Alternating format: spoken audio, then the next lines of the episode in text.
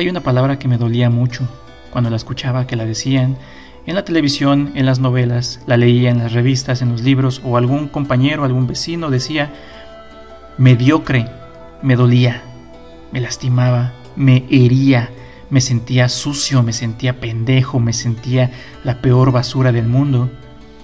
Me sentía eso, una persona mediocre. Yo asociaba la palabra mediocre con pobreza, con eh, dolor, con tristeza, con desesperación, con olvido, con rechazo. Y así crecí, con ese dolor de esa palabra, y me dolía, lloraba, berreaba. Pero todo estaba en mi cabeza porque malinterpreté esa palabra.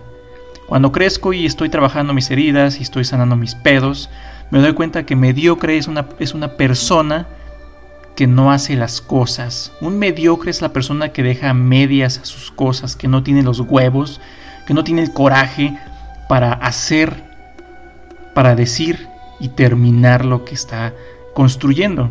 Si yo digo quiero hacer algo, le voy a chingar y lo voy a hacer.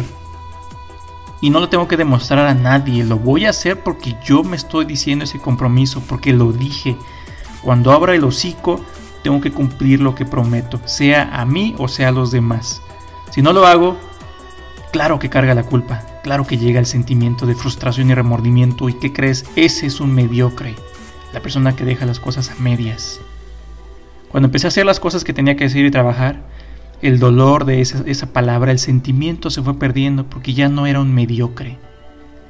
Ya soy una persona que trabaja, que se esfuerza, que me desmadro haciendo las cosas ¿Quieres sentirte bien? ¿Quieres dejar de sentirte así?